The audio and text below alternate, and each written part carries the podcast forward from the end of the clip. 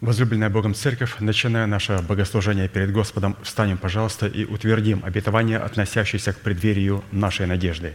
Да воцарится воскресение Христова в наших телах. Аминь. Будем, пожалуйста, петь псалом. Приближается день Твой.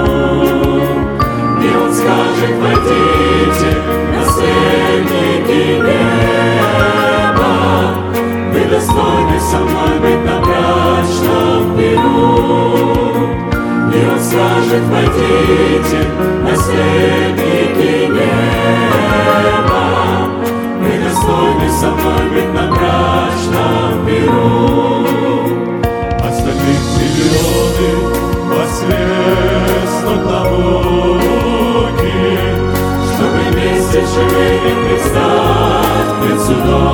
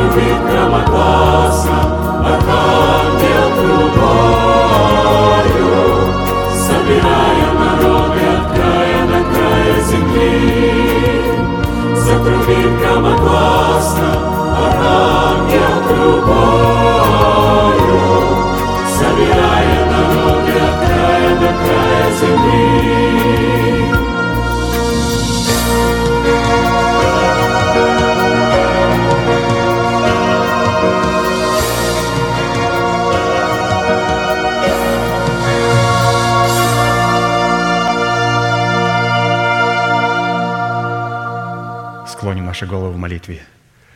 Дорогой Небесный Отец, во имя Иисуса Христа, мы благодарны имени Твоему Святому за вновь представленную привилегию быть на месте, которое очертила десница Твоя для поклонения Твоему Святому имени. И ныне позволь наследию Твоему во имя крови завета подняться на вершины для нас недосягаемой и сокрушить всякое бремя и запинающий нас грех.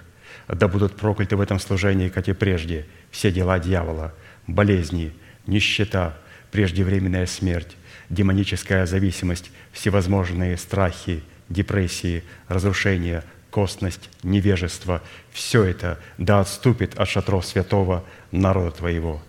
И ныне встань, Господи, на место покоя Твоего Ты и ковчег могущества Твоего, и да облекутся святые Твои спасением Твоим, и да возрадуются пред лицом Твоим. Дай нам больше от Духа Твоего, пропитай нас Духом Твоим святым, позволь нам найти светлое лицо Твое. Мы благодарим Тебя, что это служение представлено апостолом Аркадием в Твои божественные руки, и мы молим Тебя, продолжай вести его рукою сильною и превознесенную, великий Бог, Отец и Дух Святой. Аминь. Будьте благословенны. Садитесь, пожалуйста, на ваши места. И сегодня мы будем иметь возможность смотреть а, на видео то богослужение, которое проходило вчера в формате водного крещения –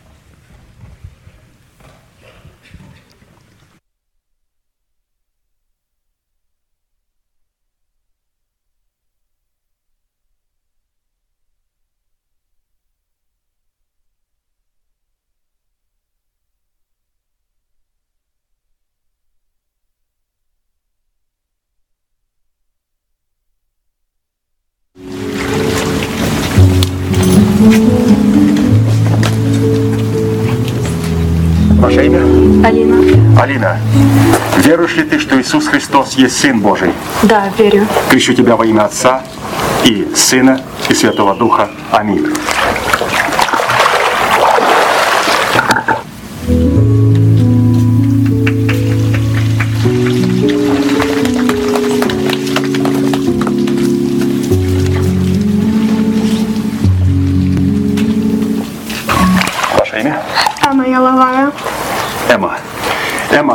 Ли ты, что Иисус Христос есть Сын Божий? Да, верю. Крещу тебя во имя Отца и Сына и Святого Духа. Аминь.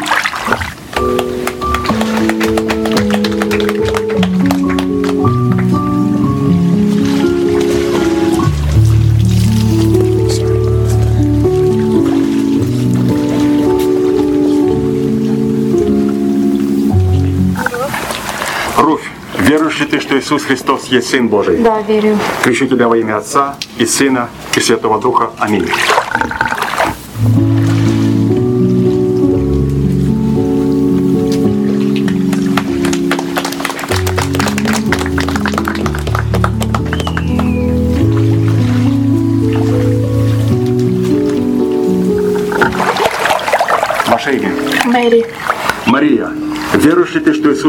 Христос есть Сын Божий? Да, верю. Крещу тебя во имя Отца и Сына и Святого Духа. Аминь.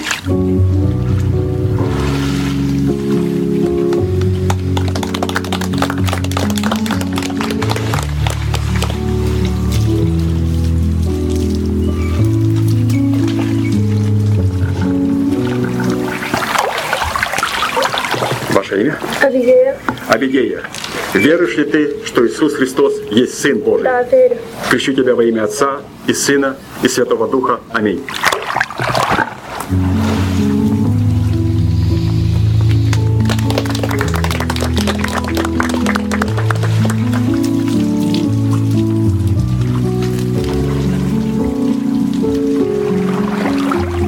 Как тебя зовут? Эвелина. Эвелина. Веруешь ли ты, что Иисус Христос есть Сын Божий? Да, верю. Крещу тебя во имя Отца и Сына и Святого Духа. Аминь.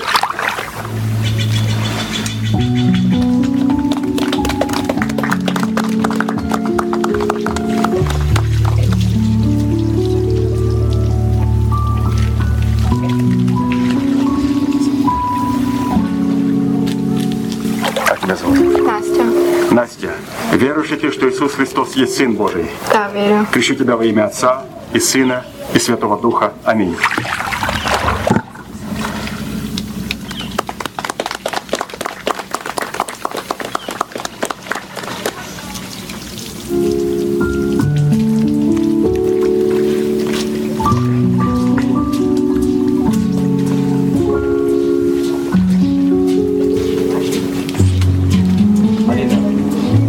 что Иисус Христос есть Бог. Во имя Отца и Сына и Святого Духа. Аминь.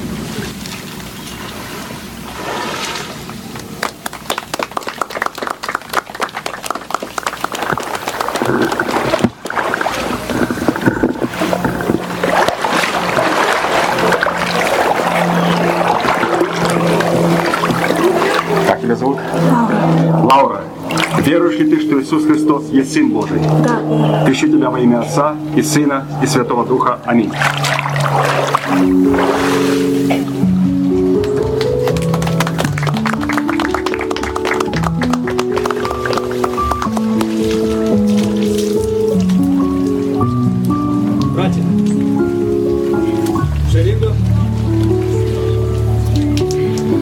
Воин Христос, заходите. Yes. Как тебя зовут, сынок? Петр. Петр, веруешь ли ты, что Иисус Христос есть Сын Божий? Да, верю. Крещу тебя во имя Отца и Сына и Святого Духа. Аминь.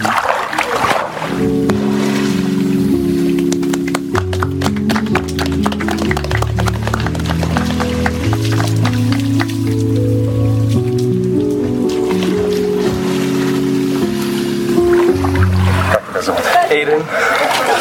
Эйден. Да. Эйден. Веруешь ли ты, что Иисус Христос есть Сын Божий? Да, верю. Крещу тебя во имя Отца и Сына и Святого Духа. Аминь.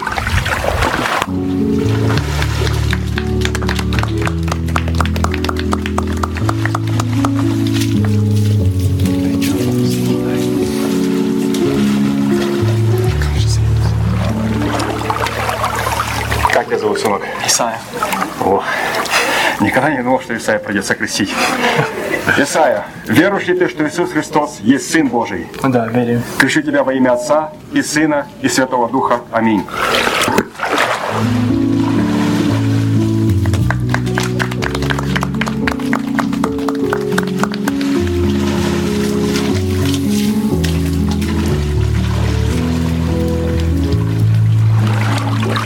Как тебя зовут? Дейлан.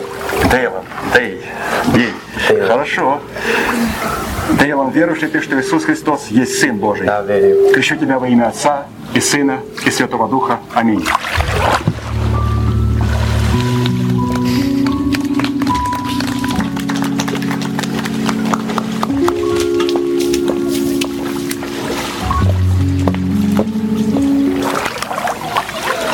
Ну, назови свое имя. Эммануил. Эммануил, веруешь ли ты, что Иисус Христос есть Сын Божий? Да, верю. Крещу тебя во имя Отца и Сына и Святого Духа. Аминь.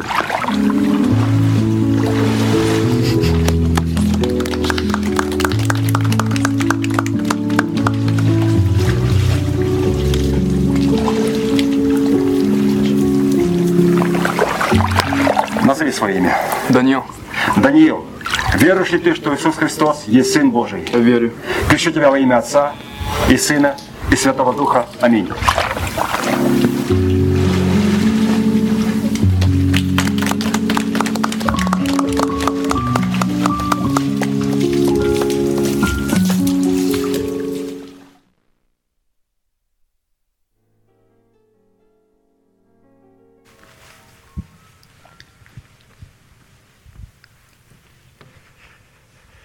А теперь бы я хотел бы пригласить на сцену всех тех святых, которые заключили завет с Господом в водном крещении вчера. Пожалуйста, выходите на сцену.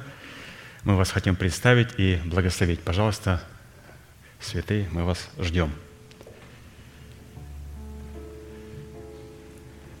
То есть мы на этом месте сейчас будем благословлять всех святых, которые заключили завет с Господом, и принимать их как новобранцев, которые будут стоять под знаменами Божьей армии, определенного полка, и будут выполнять определенную конкретную миссию и задачу, как воины молитвы.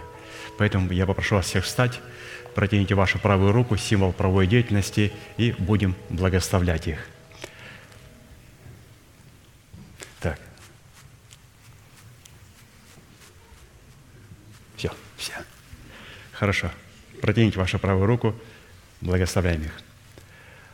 Дорогой Небесный Отец, во имя Иисуса Христа, мы благодарим Тебя за святых наших, которые заключили с Тобой завет. И мы молим Тебя, да будет этот завет заветом вечным на челах их. Мы принимаем их по знамена Твоей божественной армии, и мы благословляем их. И мы молим, да придут на них благословения свыше, и да благословит вас Господь милостью Своею, премудростью Своею и успехом Своим, и верностью Своею. Да страшатся вас все враги земные. Да падут вокруг вас тысячи и десятки тысяч, а к вам не приблизятся. Да будете вы благоуханием Христовым и запахом смертоносных для одних на смерть, и запахом живительным для других на жизнь. Да придут эти все благословения и исполнятся на вас. И да будете вы святую диадемую в руке Господа, и рука Господа да почиет на всей жизни вашей в этом завете вечном. Во имя Отца и Сына и Святого Духа. Аминь. Ну, поздравим их еще раз. Все. Молодцы. Все, можете занимать ваши места, воины Христовы. Вот, пожалуйста. Все, служение продолжается.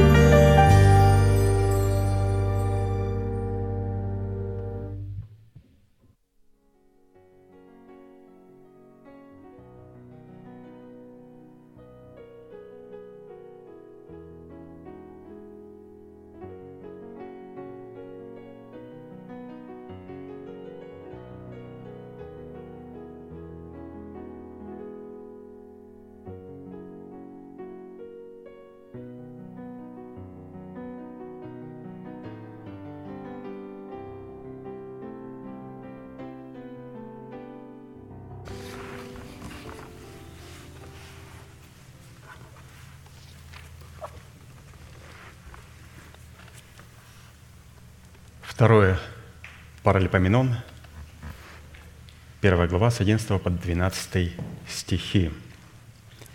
«И сказал Бог Соломону, за то, что это было на сердце твоем, и ты не просил богатства, имения и славы, и души неприятелей твоих, и также не просил ты многих дней, а просил себе премудрости и знания, чтобы управлять народом моим, над которым я воцарил тебя.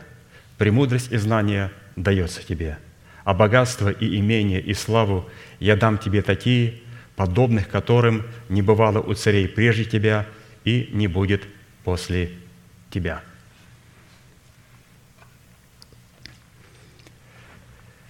Выполнение воли Божьей для Соломона выражалось в его призвании царя, и для выполнения этого призвания Соломону необходима была мудрость Бога.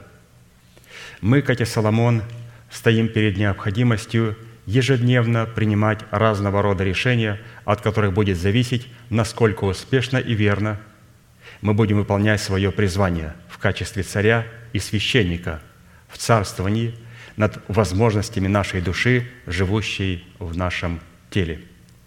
И для этого Соломону необходимо было принести тысячу всесожжений Господу, который Соломон вознес на жертвеннике Господу.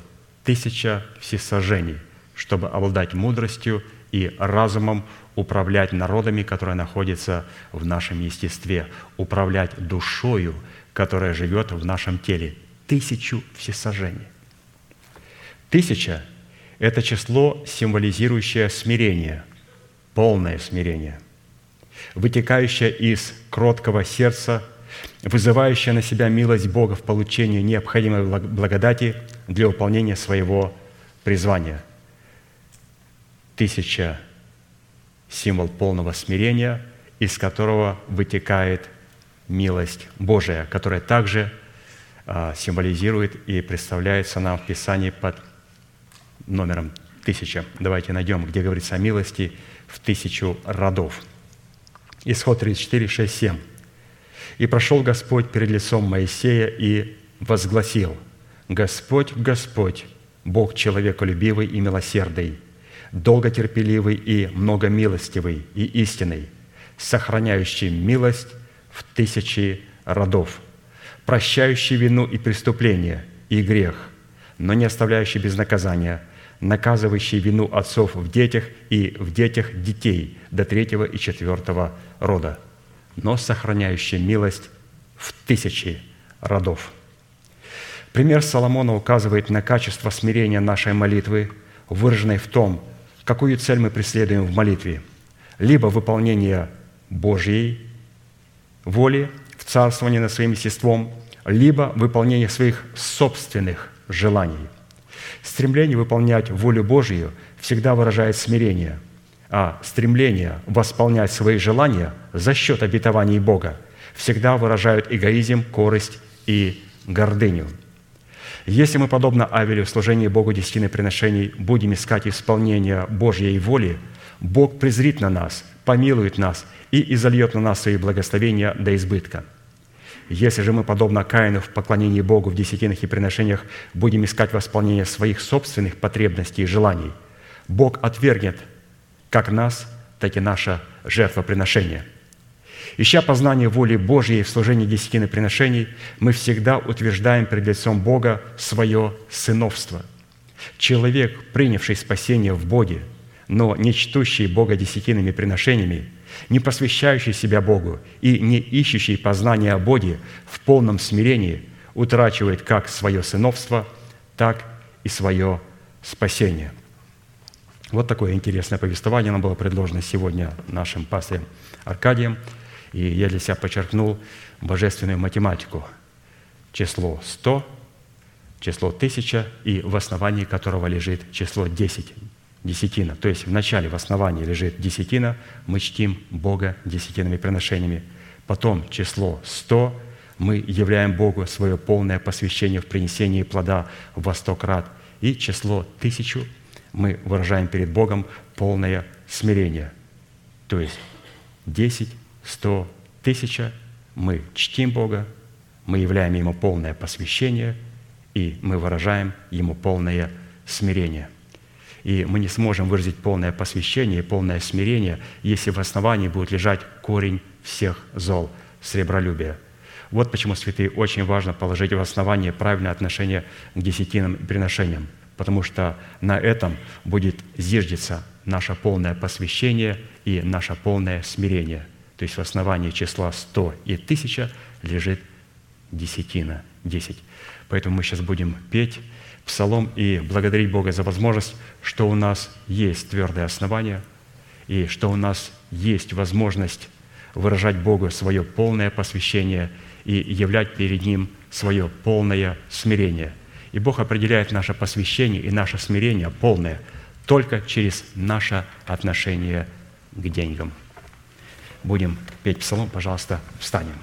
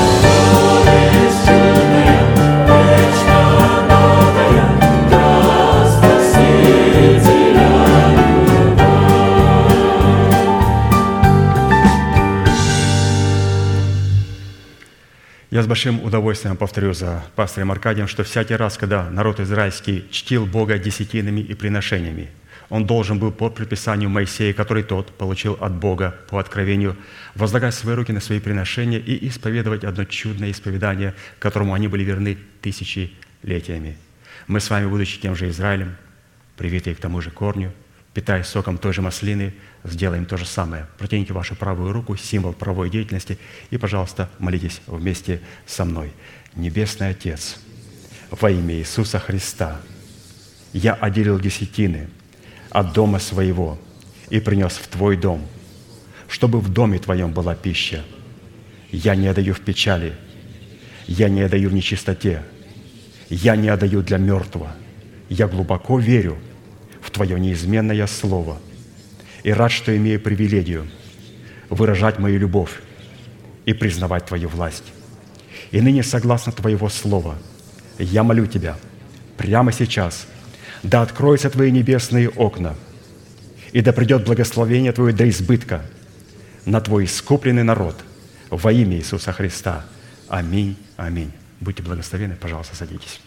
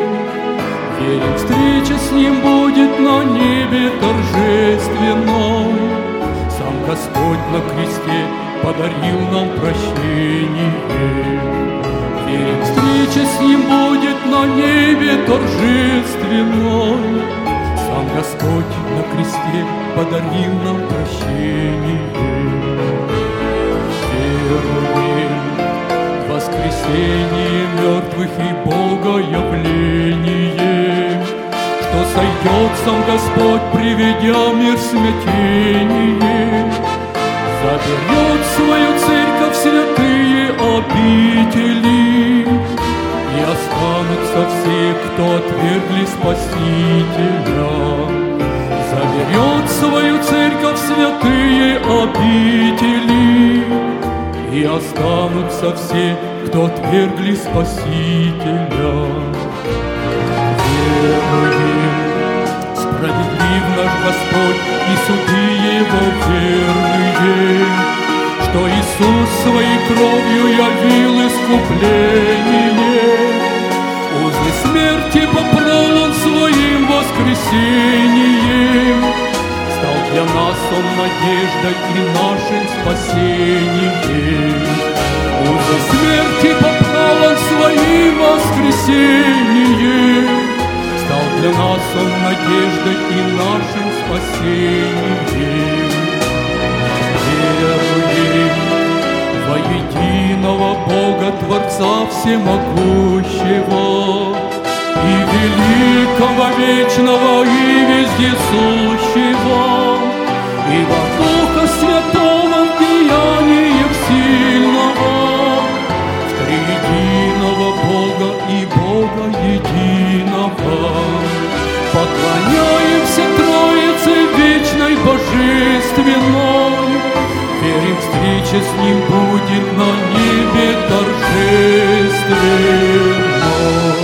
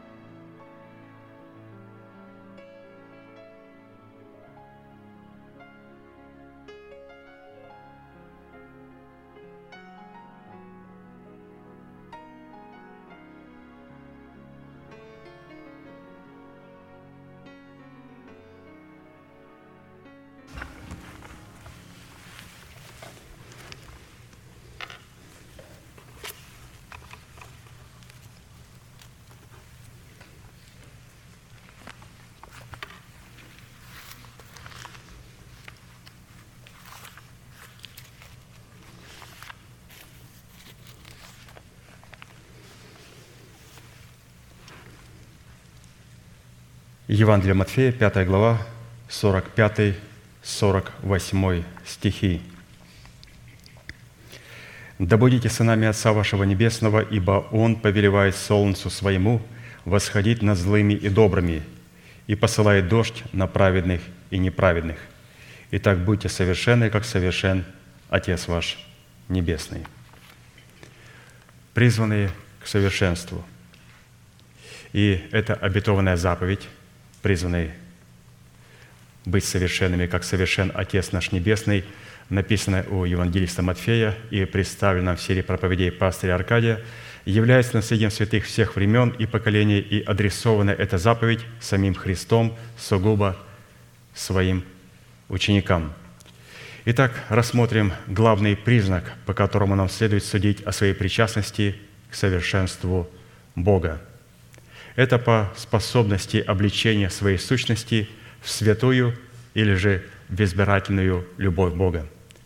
Колоссянам 3, 14, 15. «Более же всего облекитесь в любовь, которая есть совокупность совершенства. И да владычествует в сердцах ваших мир Божий, которому вы призваны в одном теле, и будьте дружелюбны». Исходя из данного изречения, владычество мира Божьего в наших сердцах возможно только при одном условии, если избирательная любовь Бога будет пребывать в наших сердцах, и мы будем облечены в избирательную любовь Бога. И в отличие от толерантной и эгоистической любви человека, избирательная любовь Бога отличается тем, что она наделена палящей ревностью Бога, Его всеведением и Его абсолютной мудростью, которой никоим образом – невозможно использовать в порочных, корыстных и эгоистических целях человека. В силу этого именно сила избирательной любви Бога призвана разрушить державу смерти в нашем теле и на ее месте воцарить воскресение Христова в наших телах и облечь наши тела в воскресение Христова в лице нашего нового человека – Избиратель любого Бога может пребывать и выражать себя, как мы знаем, исключительно только в атмосфере братолюбия, в котором мы переходим из состояния вечной смерти в состояние вечной жизни. Как и написано 1 Иоанна 3 глава с 14 по 18 стих, мы знаем, что мы перешли из смерти в жизнь, потому что любим братьев. Нелюбящий брата пребывает в смерти – всякий ненавидящий брата своего есть человека-убийца. Вы знаете, что никакой человека-убийца не имеет жизни вечной в нем пребывающей. Любовь познали мы в том, что Он положил за нас душу свою, и мы должны полагать души свои за братьев. А кто имеет достаток в мире, но, видя, видя брата своего в нужде, затворяет от него сердце свое, как пребывает в том любовь Божия? Дети мои – станем любить не словом или языком, но делом и истиной. То есть невозможно никакого доброго дела делать, если не будет истины.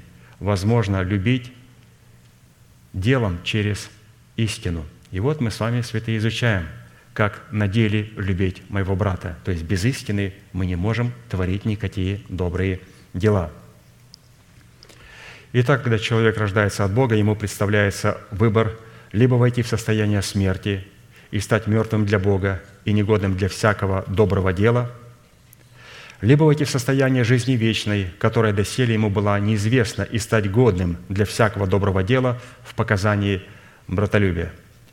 Итак, перед нами было поставлено пастырем четыре вопроса, где мы должны дать были определения братолюбию, назначение в нашей жизни братолюбию – цену, которую необходимо заплатить за братолюбие, и признаки, по которым нам необходимо определить, есть ли у нас братолюбие между друг другом. И мы с вами остановились на вопросе третьем, который звучит следующим образом. Какие условия необходимо выполнить, чтобы показывать в своей вере плод добродетели в братолюбии?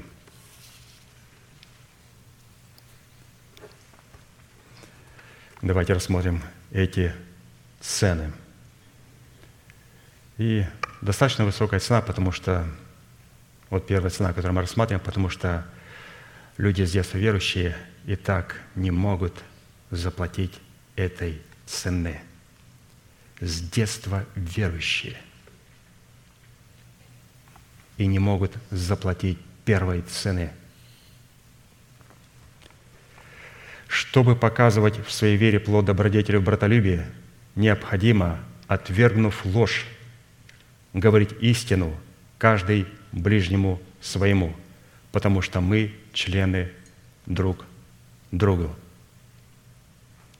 Ефесянам 4 глава, 22 стих.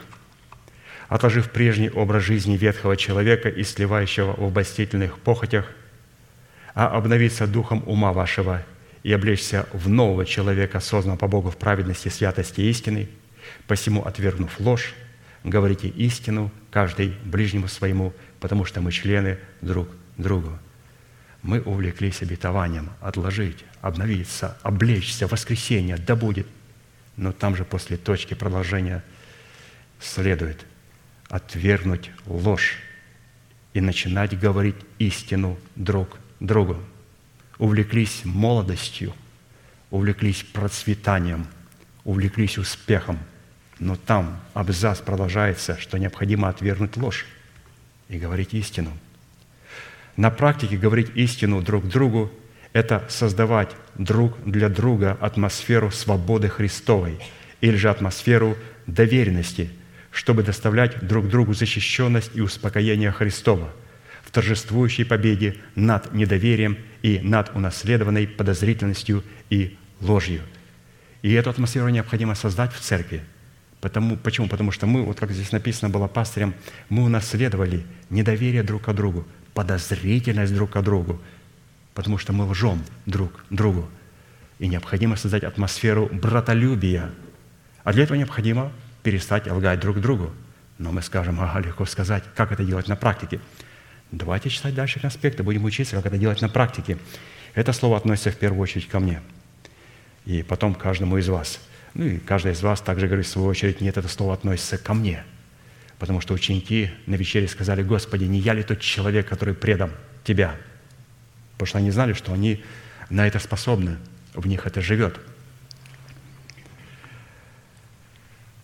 Однако, если мы прежде не научимся ходить непорочно, делать правду и говорить истину в своем собственном сердце для самих себя, у нас не будет никакой возможности говорить истину друг другу Первые святые, кого мы обманываем, сами себя. Почему мы лжем друг другу так легко? Потому что мы обманули сами себя. Мы постоянно лжем сами себе. Псалом 14, 1, 5 стих. Псалом Давида. «Господи, кто может пребывать в жилище Твоем, и кто может обитать на святой горе Твоей? Тот, кто ходит непорочно и делает правду, и говорит истину в сердце своем» кто не клевещет языком своим, не делает искреннему своему зла и не принимает поношения на ближнего своего, тот, в глазах которого презрен отверженный, но который боящихся Господа славит. Кто клянется хотя бы злому и не изменяет, кто серебра своего не отдает в рост и не принимает даров против невинного, поступающий так не поколеблется вовек. Поступающий так является членом непоколебимого основания – чтобы ходить непорочно и делать правду и говорить истину в своем сердце для самого себя, и затем уже говорить эту истину друг другу, необходимо через наставление вере совершить три судьбоносных действия, как мы прочитали в начале. Это совлечь себе ветхого человека, обновиться духом ума вашего и облечься в нового человека. Совлечься, обновиться и облечься для того, чтобы просто не лгать друг другу. Эти три действия, о которых мы с вами прочитали – определяют праведность нашей веры в процессе нашего тотального освящения, освящения преследующего цель тотального посвящения истине, возведенной для нас в достоинство заповеди, обуславливающей наше призвание в усыновлении нашего тела искуплением Христовым. Если мы не исполним имеющуюся заповедь в этих трех судьбоносных для нас действиях, у нас не будет никакой возможности отвергнуть ложь, чтобы показывать в своей вере братолюбие. А следовательно, у нас не будет никакой возможности перейти из состояния смерти, чтобы перестать быть носителем перстного тела, в состояние жизни, чтобы стать носителем небесного тела. Вот, пожалуйста, с чем связано а, наше обетование, которое лежит в преддверии нашей надежды – в братолюбии, а братолюбие выражая себя в том, что необходимо прекратить, во-первых, лгать самому себе, обманывать, что это нормально. Нет, это не нормально. И обманывать потом другим. Это нормально. Ну, немножко я преувеличил, немножко. Да, он там не был. Да, они этого не говорили. Да, ну, я просто сказал так. Ну, просто сказала. Так очень часто бывает, человек говорит, вы можете сказать, это было на самом деле или нет? Сказали о вас, это ваши супруги, вот это, вот это, вы были там, говорили то-то, поступали так. Я говорю, я там никогда не был, никогда там ни с кем не разговаривал, и этого ничего не сделал. Ну, говорит, я вам не верю. Я говорю, позови того человека. А вот теперь, говорит, верю. А говорит, а теперь я тебе не верю. Почему ты не позовешь его? Либо ты лжешь мне, либо тот человек солгал тебе. Поэтому, когда у нас есть какое-то подозрение на святого, сразу подойдите и скажите ему, вот у меня вот такое вот есть. И сразу сказать, давай позовем другого человека, и в присутствии этого человека решим этот вопрос моментально, мирно и хорошо, прямо здесь разойдемся и найдем, а кто лжет среди нас троих. Я, ты или тот человек, на которого ты сказал, что он тебе передал заведомую искаженную ложь про меня. И сразу здесь решим в церкви. Поэтому никогда не надо вынашивать обиду. Человек ходил, мучился, а, сколько собраний прошло, все напрасно, на дармак, потому что была обида в сердце. Надо моментально подходить и говорить, можно, пожалуйста, решить вопрос? Можно. И мы решим его прямо сейчас. Фраза «отвергать ложь» и «отложить прежний образ жизни» как в греческой лексиконе, так и на иврите, хотя и обладают некоторыми отличиями по своему внутреннему содержанию, но они преследуют одну цель и абсолютно идентичны. И самое знаменательное, что под ложью, живущей в нашем теле, имеется царствующий грех в лице ветхого человека, за которым стоят организованные и обольстительные силы тьмы. Итак, что значит отвергнуть ложь? Отвергнуть ложь – это, во-первых, необходимо получить способность зачать и родить правду в своем сердце. Отвергнуть ложь – это также возненавидеть беззаконие в своем теле, свергнуть в своем теле с престола носителя лжи. Отвергнуть ложь – это смыть ложь со своего сердца и злочестивые мысли, расторгать узы лжи и свергать себя оковы лжи, лишать власти в своем теле носителя лжи. Отвергнуть ложь – это также отслать носителя лжи в землю непроходимую – останавливать действие распада в своем теле. Отвергнуть ложь – это также послушанием истине через Духа очистить свою душу и доставлять покой своему утружденному телу. Это значит отвергать ложь. Вот из таких десяти составляющих. Ложь – это программа, исходящая от отца лжи.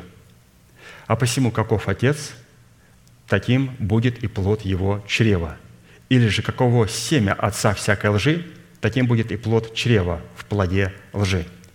И чтобы несколько расширить наше познание, как отвергать ложь в своем теле, чтобы получить возможность говорить истину в своем сердце для самого себя и затем уже друг другу, мы бросим хотя бы беглый взгляд на каждый из десяти составляющих, хотя их гораздо больше. Итак, первая составляющая, что значит отвергнуть ложь, звучит следующим образом. Первое. Исходя из того, что ложь в нашем теле – это сила царствующего греха, которая является программной, программой отца лжи, носителем которого в нашем теле является ветхий человек. То есть вот от кого исходит ложь – от ветхого человека.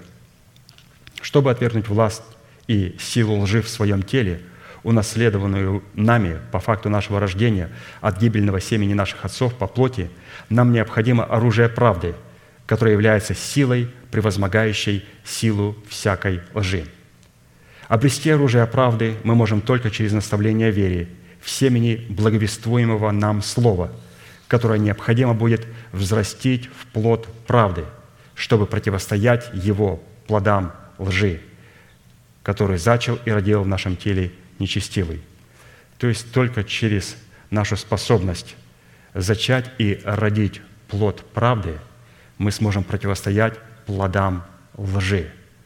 Мы не сможем противостоять сами лжи. Нам необходимо, чтобы правда Божия в нас была зачата, принесла плод. И вот эти сыновья, вот этот плод правды, который будет зачат, он будет воевать с ложью у ворот. Я не могу воевать. Я, ну, это для меня естественно просто лгать. Для этого необходимо зачать правду, родить правду, и чтобы потом правда противостояла плодам лжи, которые были зачаты и рождены нечестивым, то есть ветхим человеком. Псалом 7, 15, 17.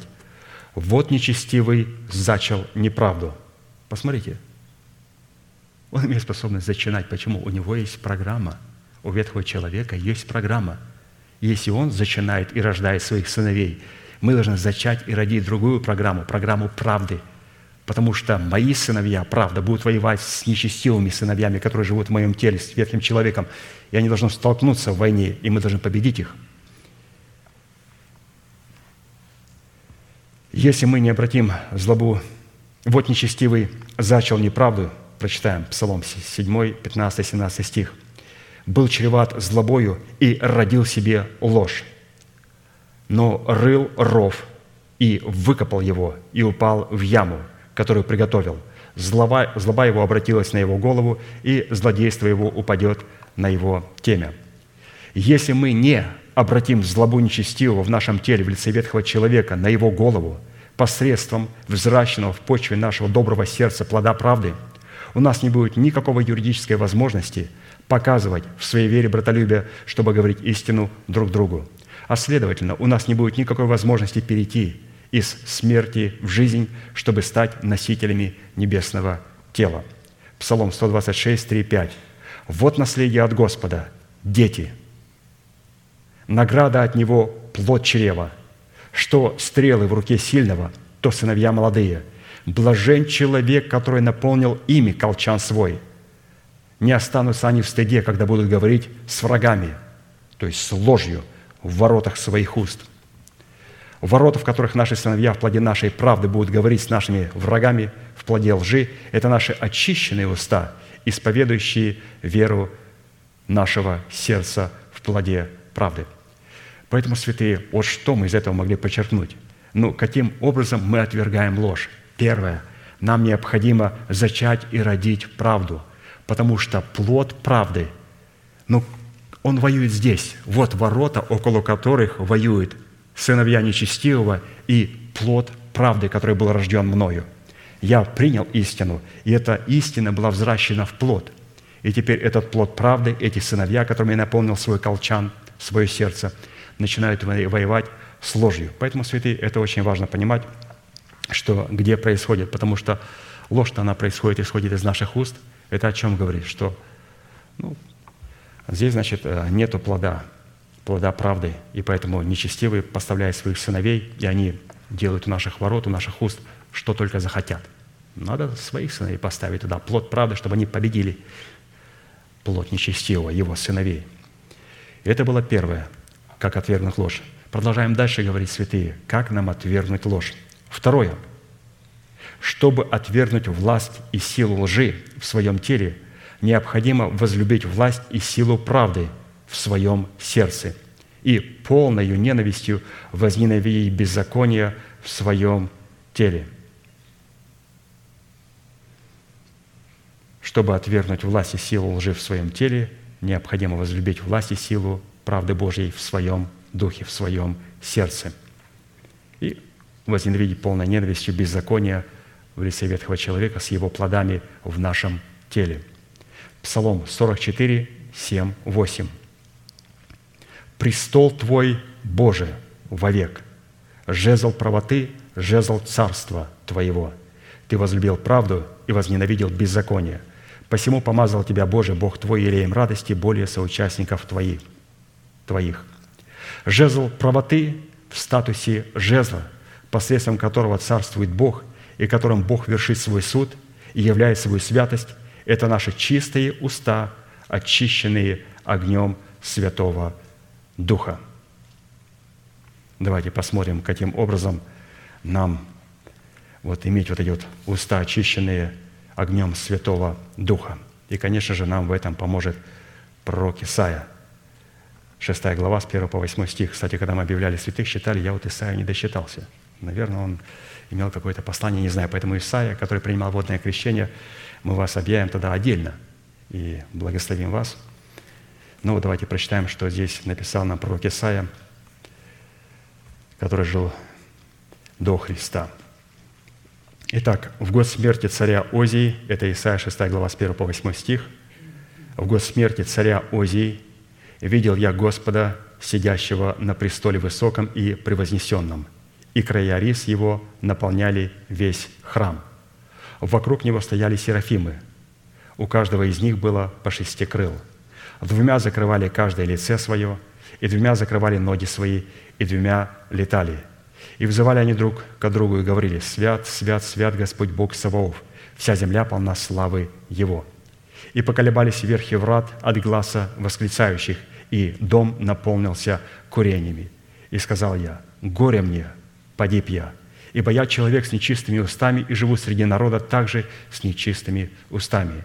И глаза мои видели царя, Господа Саваофа, Тогда прилетел ко мне один из серафимов, и в руке у него горящий уголь, который он взял клещами с жертвенника, и коснулся уст моих и сказал, «Вот это коснулось уст твоих, и беззаконие твое удалено от тебя, и грех твой очищен». И услышал я голос Господа, говорящего, «Кого мне послать? И кто пойдет для нас?» И я сказал, «Вот я, пошли меня». То есть для того, чтобы Исаии сказать Господу, «Вот я, пошли меня», необходимо было очистить свои уста. А Господь никогда не будет спрашивать у людей, которые не очистили свои уста от лжи, кого мне послать. Они сами себя посылают. Или их посылает беззаконный нечестивый человек. Первое, как мы определяем, можно ли посылать человека по его устам. Если они скверные – если он лжет и занимается беззаконием в своих устах, то такого человека Господь не может послать. Он вначале прикладывает горящий уголь и обжигает уста святого человека, чтобы вот эту всю ложь удалить. И что интересно, что все это дело происходило тогда, когда он увидел а, на престоле сидящего Господа. А когда? Вот в год смерти царя Озии. Вот когда царь Озия, наше мышление прошло через смерть, и было обновлено, тогда мы, святые, после царя Озии, который находится вот здесь вот у нас, наш интеллект прошел через смерть, и мы смирили его перед Господом. И когда мы смиряем перед Господом, мы преклоняемся, в это время появляется престол. И он увидел престол Божий. Увидел престол Божий, и там были серафимы. И серафимы имели шесть крыл. И двумя крыльями они что делали? Двумя крыльями, двумя крыльями. Они закрывали свои лица и рассматривали себя в свете Писания – двумя крыльями закрывали свои ноги, двумя а, крыльями закрывали и покрывали все свои тела, то есть а, летали этими двумя крыльями, исповедовали, называли несуществующее как существующее. Это вот серафимы, это святость Божия в нас. И вот эти шесть крыл, вот эти два крыла большого орла, Урим и Тумим, это Слово Божие, в которое мы смотрим, преображаемся, потому что увидеть святого Бога невозможно – возможно только в присутствии, как мы прочитали, серафимов. Серафим – это святость, это огонь Божий, палящий огонь Божий, который находится в нас и который закрывает двумя крыльями своими, и мы через Слово Божие осматриваем Бога, потому что так увидеть Бога невозможно, мы будем убиты. Невозможно идти и делать что-то для Господа, если вот эти два крыла не покроют Слово Божьего мои ноги. И я не могу исповедовать, летать этими крыльями и называть несуществующее как существующее вне контекста этих двух крыльев. Они летают этими двумя крыльями. И после этого Господь позволил ему, чтобы вот этот уголь жертвенника коснулся уст его, и после чего он уже начал использовать человека. Поэтому престол Божий мы увидим только тогда, когда у нас умрет царь Озия, и когда мы увидим престол Божий, тогда нам необходимо, чтобы наши уста были очищены святостью Божьей через благовествуемое Слово.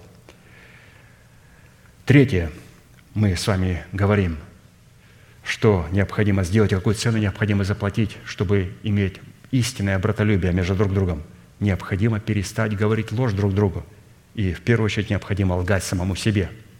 И третье, чтобы отвергнуть власть и силу лжи в своем теле, необходимо свергнуть в своем теле с престола носителя лжи.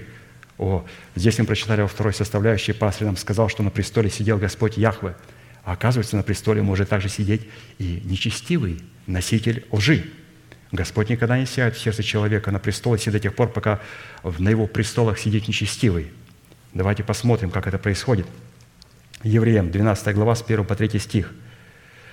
«Посему и мы, имея вокруг себя такое облако свидетелей, свергнем в себя всякое время и запинающий нас грех, и с терпением будем проходить прилежащее нам поприще, взирая на начальника, на начальника и совершителя веры Иисуса, который вместо предлежащей ему радости претерпел крест, пренебрегший посрамление и восел одесную престола Божия. помыслите о претерпевшем такое над собою поругание от грешников, чтобы вам не изнемочь и не ослабеть душами вашими.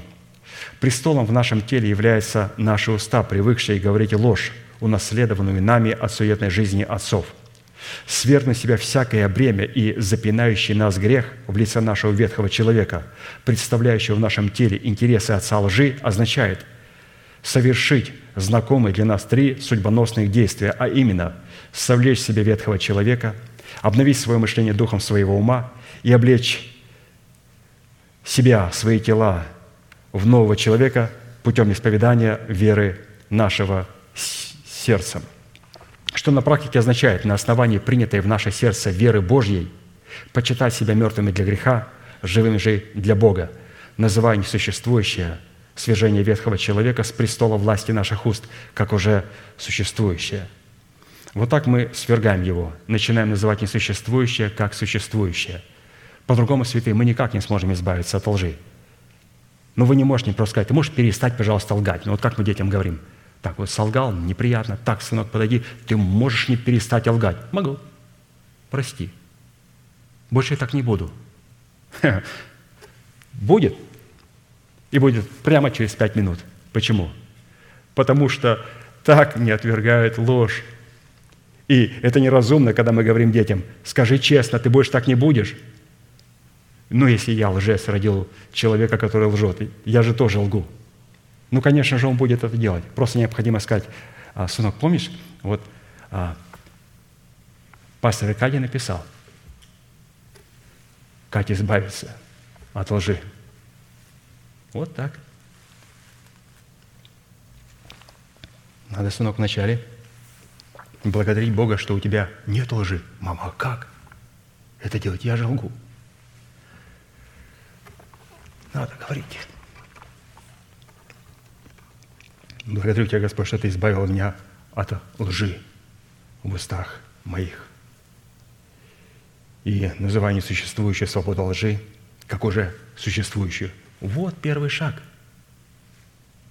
Мы начинаем называть это, начинаем вот этими двумя крыльями летать, исповедовать.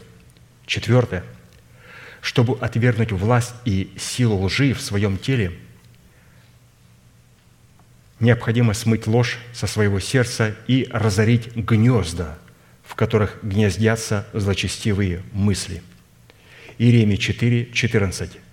«Смой злое сердце твоего, Иерусалим, чтобы спастись тебе, доколе будет гнездиться в тебе злочестивые мысли». Оказывается, посмотрите, злочестивые мысли и ложь они гнездятся, они находятся в гнездах, они там вынашиваются нами. Чтобы смыть ложь со своего сердца и разорить гнезда, в которых гнездятся зачастивые мысли, необходимо обладать способностью отвергать в своем сердце и в своих мыслях худое и принимать в свое сердце доброе. Исайя 7, 15. «Итак, сам Господь даст вам знамение – Сидева во чреве примет и родит сына, и нарекут ему имя Эммануил. Он будет питаться молоком и медом, доколе не будет разуметь отвергать худое и избирать доброе. Исповедание своими устами новых мыслей, которые мы принесли в свое сердце через научение и наставление вере, это взращенный нами плод правды, по которому Бог расценивает нас праведными перед собой, потому что написано, каковы мысли в душе человека, таков и он – Притчи 23, 7. То есть разрушить все эти гнезда, чтобы там ничего у нас, святые, не гнездилось. А для этого необходимо отвергать худое и избирать доброе. А чтобы это сделать, необходимо дать правильное определение доброму и злому. А дать определение может только человек, который представляет а, для нас отцовство Бога или же апостол, которого посылает, а не я сам определяю, что хорошо и что плохо. Сын как рожь, как там у русской, крошка сын, куда пришел? О, сразу видно, наша школа. На пятерке учились. Вы знаете, я заметил, что вот не мое поколение, мое поколение, вы знаете, вообще удивляюсь, мы вообще не помним стихов. А вот поколение наших родителей, боже мой, они рассказывают стихи, я их вспоминаю только, не знаю, а, я вообще удивляюсь наших отцов. Вы знаете, удивляюсь, диву даюсь. Они наизусть помнят все стихи, которые они в школе учили. Я выучил стих, получил пятерку и забыл его на следующий день. Они помнят всю жизнь стихи. Вот это память. Наши дети, надо учить стихи. Если у нас уже, в моем поколении, тут, понимаете, тяжеловато, а в поколении, которое смотрит на экраны, что дьявол сделал с этими экранами? Он хочет, чтобы наше мышление находилось в смартфон. Что такое смартфон? Я хочу, чтобы ваши мысли были в телефоне до встречи в аду. Телефон хорошо. Я могу телефоном забить гвоздь. Могу использовать его как фонарик. Могу использовать его как калькулятор и делать другие вещи. Это хороший инструмент. Но этот инструмент забирает у нас мозги, если мы неправильно относимся к нему. Пятое. Мы говорим о том, а как отвергнуть ложь, чтобы перестать лгать друг другу, чтобы у нас было истинное братолюбие. Пятое. Чтобы отвергнуть власть и силу лжи в своем теле, необходимо расторгнуть в своей душе узы лжи и свергнуть себя оковы неправды. Псалом 2, 1, 4. Псалом Давида. «Зачем мятутся народы, и племена замышляют тщетное? Восстают цари земли, и князья совещаются вместе против Господа и против помазанника Его. Расторгнем узы их и свергнем себя оковы их. Живущий на небесах посмеется, Господь поругается им». Итак, что необходимо сделать? Необходимо расторгнуть узы и свергнуть себе оковы. Давайте посмотрим, какая семантика и значение включается в слово «расторгнуть узы». Расторгнуть узы – это значит расторгнуть союзы и соглашения, то есть с ветхим человеком. Отвлекать внимание, навлекая вину своего дома на себя. Отрывать от источников питания себя. То есть, если человек имеет определенную зависимость – от определенной похоти, необходимо оторвать себя от компьютера и от телефонов. Расторгнуть узы – это значит срывать замыслы лжи. Это значит разрывать на две части одеяния закона дел. Это отделять чистое от нечистого и святое от несвятого. Расторгнуть узы – это также дать Богу основание удалить зло, как удалены восток от запада, и также вырвать с корнем наследственный генофонд. Это значит расторгнуть узы. А что значит свергнуть себя оковы? Это значит не излагать с престола, повергать на землю, очищать землю, выбрасывать из своих пределов как чужое и чуждое – это отвергать все, что исходит от плоти. Это значит свергнуть себя всякие оковы – а для чего мы это делаем? Свергаем оковы и расторгаем узы для того, чтобы мы могли заключить другие узы с Богом и со святыми. Узы завета, узы любви, узы дружелюбия. Потому что слово «узы», оно имеет и хорошую семантику. Вот у нас, например, есть узы любви друг к другу, узы дружбы друг к другу. Но они не могут быть до тех пор, пока мы не разорвем узы смерти. А что такое узы смерти? Они тяжелые. Это оковы греха. Это не просто наручники. Это наручники с цепью, и на этой цепи большая громадная гиря. И вот с такими гирями мы ходим и приходим на собрание. Писание говорит, необходимо освободиться от этих оков и от этих уз и связать себя другими узами, легкими узами. Иисус говорит, как определять узы дьявола и узы Христа. Он говорит, мои узы – легкие узы. Но неужели трудно любить человека? Легко. Для Христа кажется, что очень трудно ненавидеть святого человека. Это невозможно. А для этого человека, наоборот, трудно любить святых детей Божьих, их легче ненавидеть и на них легче лгать. Итак, кому мы даем предпочтение? Отцу лжи или святому Богу? Шестое. У нас всего 10 составляющих. Сегодня мы с вами их пройдем. И у нас будет хороший повод помолиться сегодня после собрания – Шестое. Чтобы отвергнуть власть и силу лжи в своем теле, необходимо обладать полномочиями лишать власти носителя лжи в своем теле. Евреям 2 глава, 14-15 стих. «А как дети причастны плоти и крови, то и Он, то есть Иисус, также воспринял онное, то есть плоть и кровь, дабы смертью лишить силы имеющего державу смерти, то есть дьявола, и избавить тех, которые от страха смерти через всю жизнь были подвержены рабству». Речь идет о лишении силы носителя лжи в лице нашего ветхого человека истинной у креста Христова. Галатам 6, 14. «А я не желаю хвалиться разве только крестом Господа нашего Иисуса Христа, которым для меня мир распят, и я для мира». То есть лишить смертью ветхого человека, вот этой державы смерти в нас, это значит научиться хвалиться крестом Господа Иисуса Христа. И когда мы хвалимся крестом Господа Иисуса Христа, тем самым мы говорим о том, что Господь смертью лишил силы имеющего державу, то есть дьявола, то есть ложь. То есть чем мы хвалимся? Мы хвалимся, апостол Павел говорит, скорбями. Мы хвалимся крестом Господа Иисуса Христа. Седьмое. Чтобы отвергнуть власть и силу лжи в своем теле, необходимо обладать юридическим основанием отослать носителя лжи в своем теле в лице козла Азазель, то есть злостный дух. Слово Азазель – это злостный бесовский дух. В лице козла Азазель в землю непроходимую. Левитам 16 глава, с 21 по 22 стих. «И возложит Аарон обе руки свои на голову живого козла». Одного закололи козла, прообраз Христа, и остался один живой козел в лице дьявола и сатаны, злостного Азазеля – и исповедует священник над ним все беззакония сынов Израилевых. Это то, что происходит во время исповедания.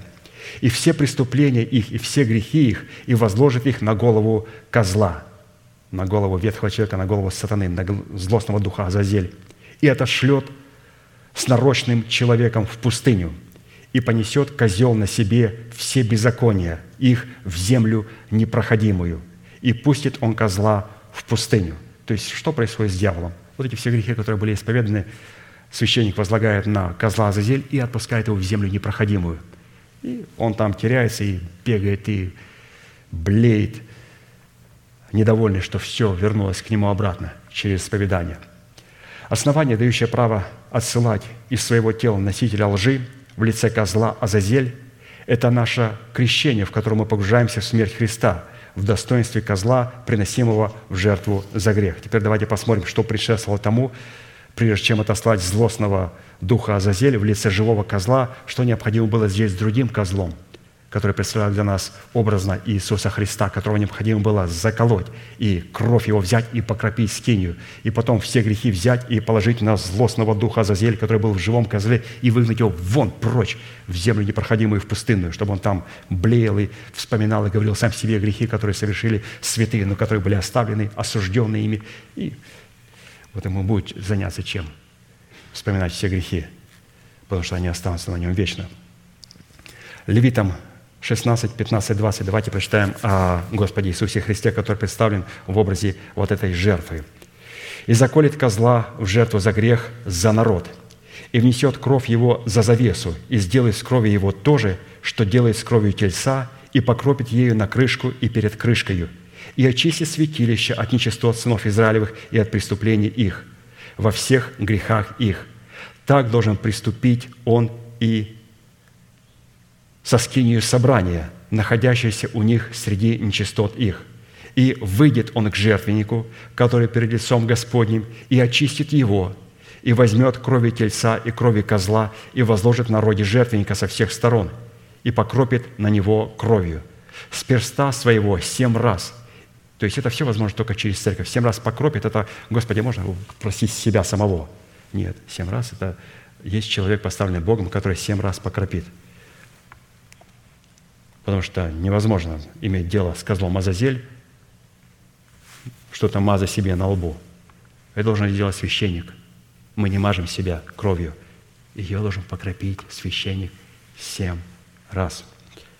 С перста своего семь раз и очистит его, и осветит его от нечистот сынов Израилевых.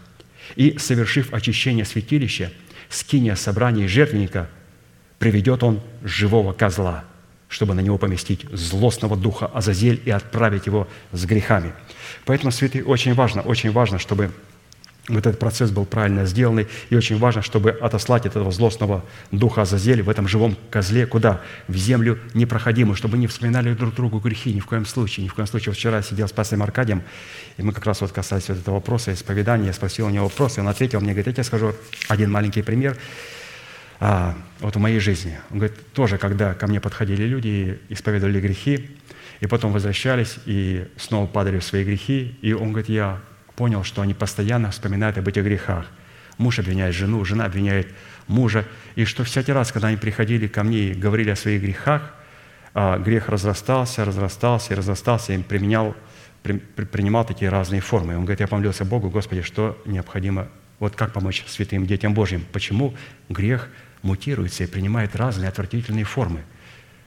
Ведь человек этого не делал. Почему, когда вот начинает передавать, оно принимает и мутирует, и принимает разные формы? И он говорит, я а, видел во сне, шла а, похоронная процессия, в гробу лежал человек, и идет похоронная э, про- процессия, и прежде чем человека предать земле, подошли эксперты, у которых были папочки, которые взяли папки и записали то, что они видят в гробе. Все. Гроб погрузили в землю, закопали. Потом прошел определенное время, месяц. Эксперты вернулись и попросили вскрыть гроб. И когда вскрыли, тело было мертвого человека полностью видоизмененное, потому что тело разлагается. Они начали вносить новые пометочки и говорить, что, оказывается, там не то, мы записали, оказывается, там намного больше. И, говорит, снова опустили и закопали его. Прошло очень много времени, и когда они раскопали, там уже непонятно что, там все кишило. И он говорит, я посмотрел на список, то, что там было, оно все видоизменилось. И он говорит, я понял, что надо говорить святым, мужу и жене, брату и сестре. Никогда не вспоминайте грехи, грехи друг другу. Те грехи, которые были прощены и а, посланы вот с этим злостным духом Азазель в лице живого козла в землю непроходимую не вспоминайте, потому что всегда, ну скажи, скажи, что ты там сделал или что ты там сделал подробно. Человек невозможно, не надо вот раскапывать грех, не надо вспоминать его. Почему? Потому что он начнет мутировать, он разлагается. Там списки будут намного больше, и сам бедный человек будет удивляться, Господи, да я же этого не делал. Не надо смотреть в гроб. Не надо вспоминать грехи. Если Господь нас простил и оправдал, давайте не вспоминать грехи друг другу. Иногда люди вспоминают грехи, которые были 20-30 лет назад. Уже людей нету в живых, начинают раскапывать, говорить и лгать, видоизменять. И святого человека делать сатану. Святые этого нельзя делать. Давайте так, перестанем лгать друг другу. Это говорит о том, что у нас есть Господь Иисус, который мол нас кровью святой своей, и у нас есть живая личность, которая находится в вечной смерти, это злостный сатана и дьявол. И вот отослать его в землю непроходимую. Раз человек оправдал, святой Божий, кающего человека, не будем вспоминать ему никогда. Не будем этими экспертами, которые раскрывают гроб и начинают вносить новые пометочки. Оказывается, вот что там, вот что с этим человеком, вот что, оказывается, он подро... вот что он думал. Он этого не думал.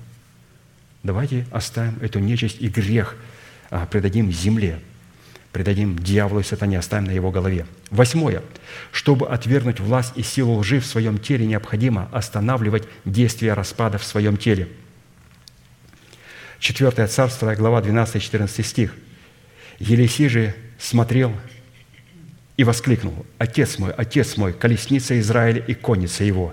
И не увидел его, то есть Илью, более. И схватил он одежды свои и разодрал их на две части. И поднял милоть Илии, упавшую с него, и пошел назад и стал на берегу Иордана. И взял милоть Илии, упавшую с него, и ударил ею по воде, и сказал, «Где Господь Бог Ильи, Он самый?» И ударил по воде, и она расступилась туда и сюда, и перешел Елисей. То есть смерть не будет нам повиноваться, ложь не будет нам повиноваться. Иордан – поток лжи. Это не просто поток смерти, это Иордан, это поток лжи, которым мы лжем друг другу. Это не просто ручей, это поток, громадная река Иордан, которая направлена против святых, чтобы лгать им. Что должен сделать, чтобы поставить предел этому? Необходимо разбить Иордан. Господи, как мне разбить Иордан? Возьми у помазанника Божия его одежды. Как взять?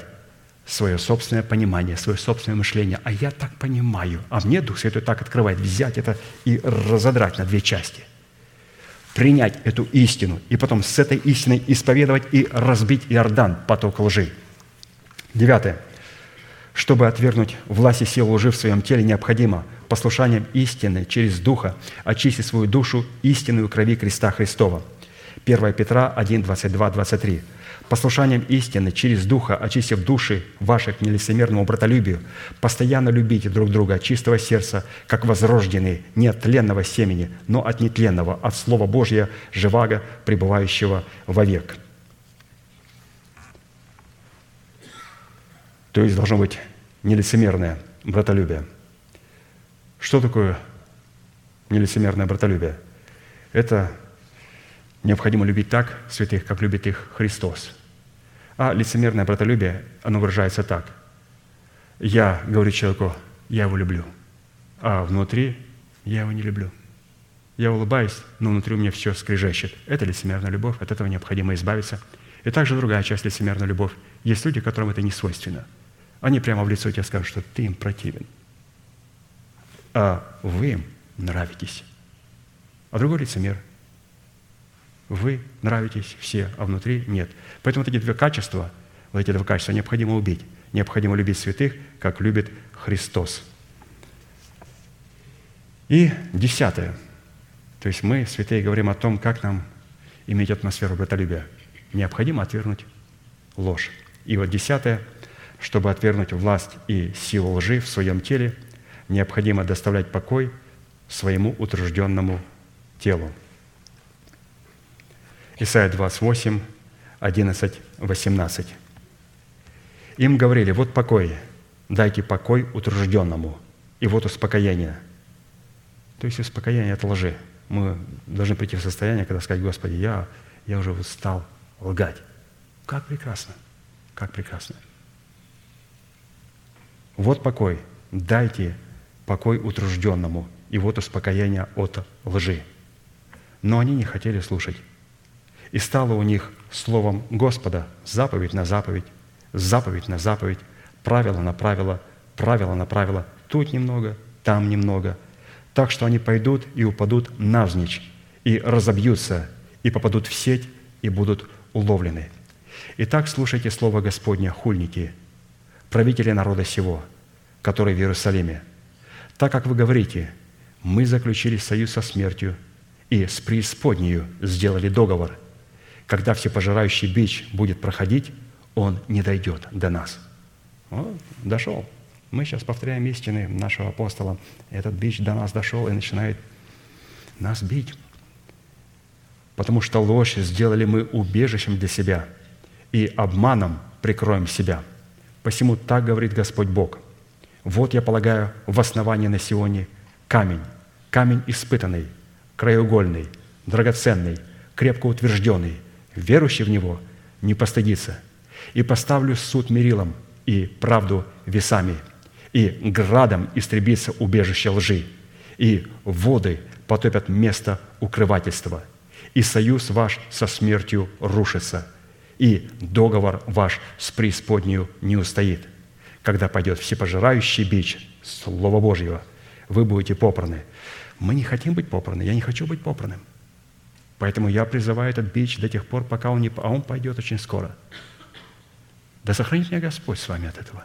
Господи, перед тем, как пойдет Твой бич, я молю Тебя, чтобы Ты судилище Христова устроил сегодня. Пожалуйста, не, не оставляй меня в этом состоянии лжи до Твоего судилища, потому что когда пойдет пожирающий а, бич, это будет очень страшно. Господь, позволь сегодня мне установить судилище Христова в самом себе. Позволь сегодня, чтобы воды потопили место укрывательства. Позволь сегодня разрушить мой договор со смертью и разрушить вот эти свои контракты с преисподней. Позволь сделать сегодня. И, святые, мы будем это делать сегодня. Мы сегодня это будем делать прямо сейчас. Сегодня мы на этом месте, вот сейчас, будем молиться, и я призываю всех тех святых, которые хотели бы устроить судилище Христова сейчас, которые не хотели бы ждать потом, когда Христос придет, чтобы Он судил их бичом своих уст. Мы устраиваем судилище прямо сейчас. Поэтому если кто-то из нас хочет избавиться от лжи, покаяться во лжи, покаяться в грехах, или же просто прийти и утвердить себя в завете с Господом. То есть вот это место для нас как раз – мы сейчас будем молиться, и мы призываем всех вас на это место. И, разумеется, несмотря на то, что я сижу здесь, я с вами вот выхожу к алтарю. Будем молиться, будьте благословены в вашей молитве.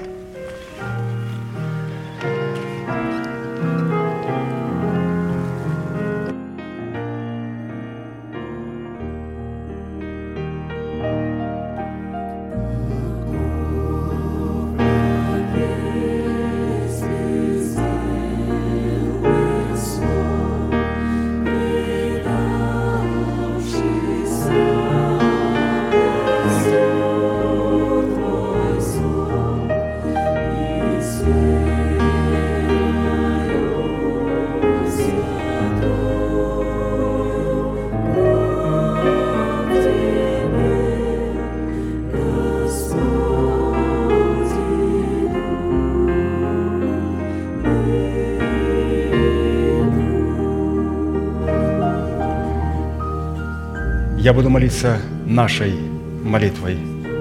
И прошу вас глубоко верить, что Бог за вас, Он не против вас. Он возлюбил вас вечною любовью. Он даровал нам дело своего искупления. Он стал между нами и нашими врагами, чтобы защитить нас и поднять нас до своего уровня. Глаза закрыты – это элемент тайной комнаты, руки подняты и воздеты к небесам – это знак того, что наши руки без гнева и сомнения молитесь со мной.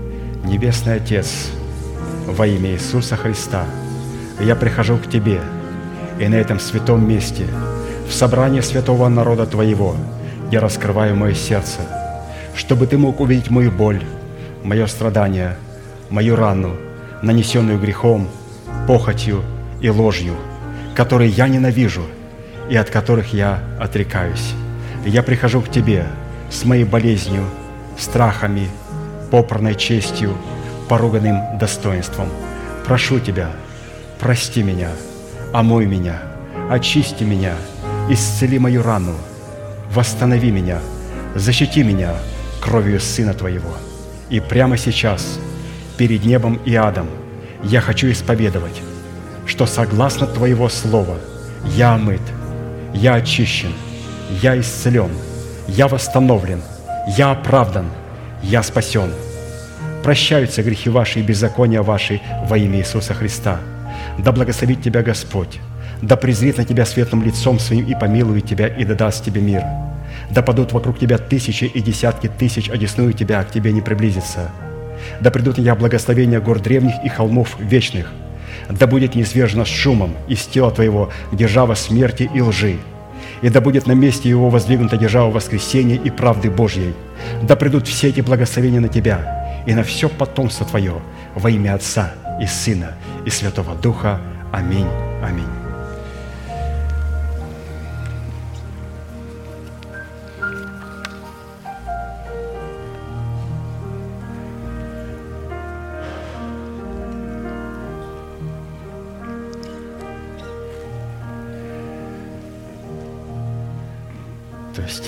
У нас будет о чем, святые, поговорить на ячейках. Это достаточно интересная тема. Но самое главное, то, что вчера пастор сказал, он говорит, а, вот, передай святым, чтобы никогда, никогда не напоминали о грехах. Если Бог просил грех святому человеку, чтобы муж не напоминал жене, жена не напоминала мужу, родители детям, дети родителям, Бог простил, потому что всякий раз, когда мы напоминаем, мы будем носить туда скверну – будем прославлять князя Азазель. А его необходимо отослать в непроходимую землю. Прощено все во имя Иисуса Христа, Господь, это человек праведный и святой. Ну, закончим нашей неизменной манифестацией. Могущим уже соблюсти нас от падения и поставить пред славою Своею непорочными в радости, единому, премудрому Богу, Спасителю нашему, через Иисуса Христа, Господа нашего – слава и величие, сила и власть прежде всех веков, ныне и во все веки. Аминь. На одну минутку, пожалуйста, сядьте. У меня есть пару объявлений. Значит, у нас есть святые, две молодые пары, но мы их вызовем по отдельности. Давайте вначале мы пригласим на нашу сцену Майкла и Аню. Пожалуйста, выходите сюда. Это жених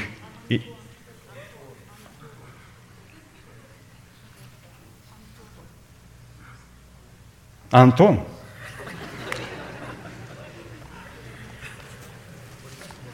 Майкл.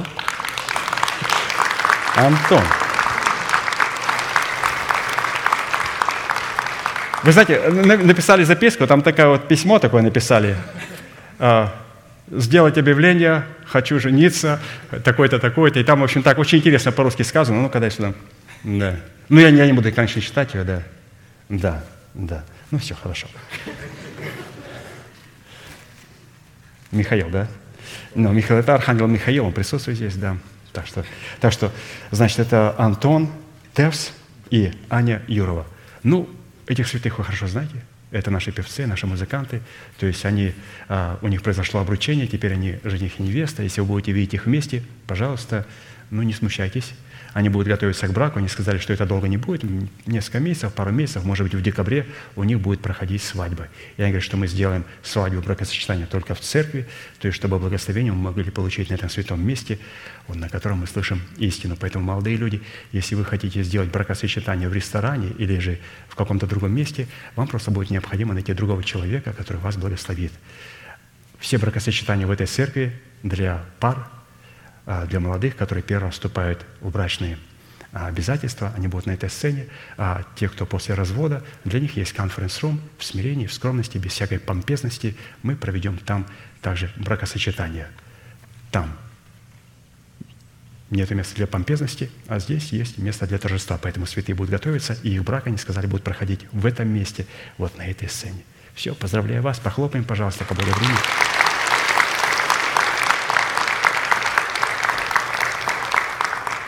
Я, конечно, извиняюсь, что так произошло. Ну, вторая пара. Вторая пара – это Асаф и Лаура. Давайте также поаплодируем. Это новая пара.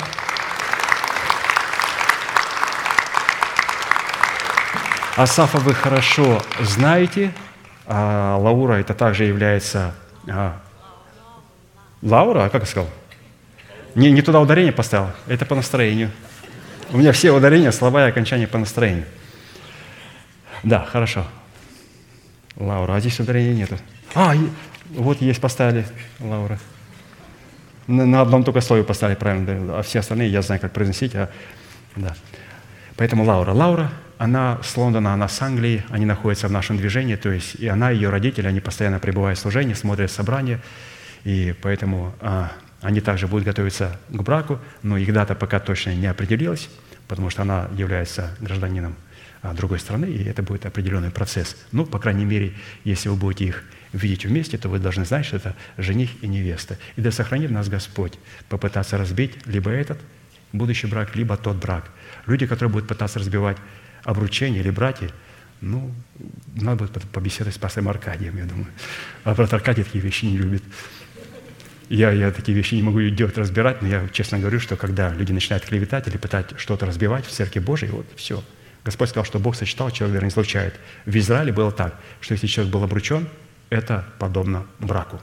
Вот так вот. Вот когда Иосиф и Мария были обручены, это было подобно браку. У нас у язычников немножко по-другому, но давайте жить стандартами Израиля, что если мы заключили завет и договор обручения, то это подобно браку. Поэтому всякий человек, который пытается как-то разбить их, это должно наказываться законом Божьим. Все, поаплодируем вам. Пожалуйста, садитесь. Опять же, извиняюсь за неправильное ударение. Исайя здесь? Исайя, выходи сюда. Да. Да. Ну, мы желаем, чтобы ты был тем Исаей, о котором мы сегодня читали. Хорошо? Вам не трудно еще раз помолиться, святые? Ну, встанем, помолимся. Наш ребенок же, это наш человек. Хорошо, протяните вашу правую руку, символ правовой деятельности. Дорогой Небесный Отец, мы благодарим Тебя за этого святого человека, который заключил с Тобою завет. Мы молим Тебя, Господь, чтобы тот завет, в который он вступил с Тобою, чтобы он был заветом вечным в его жизни.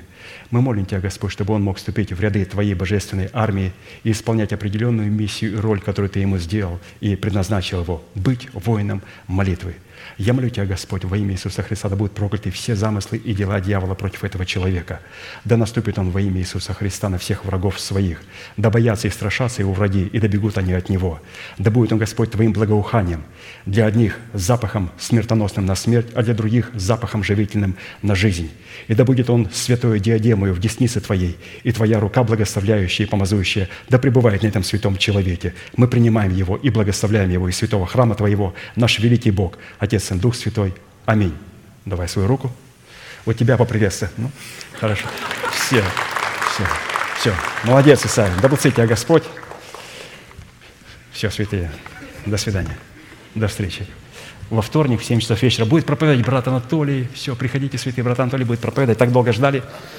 Будет у нас утешать Словом Божьим.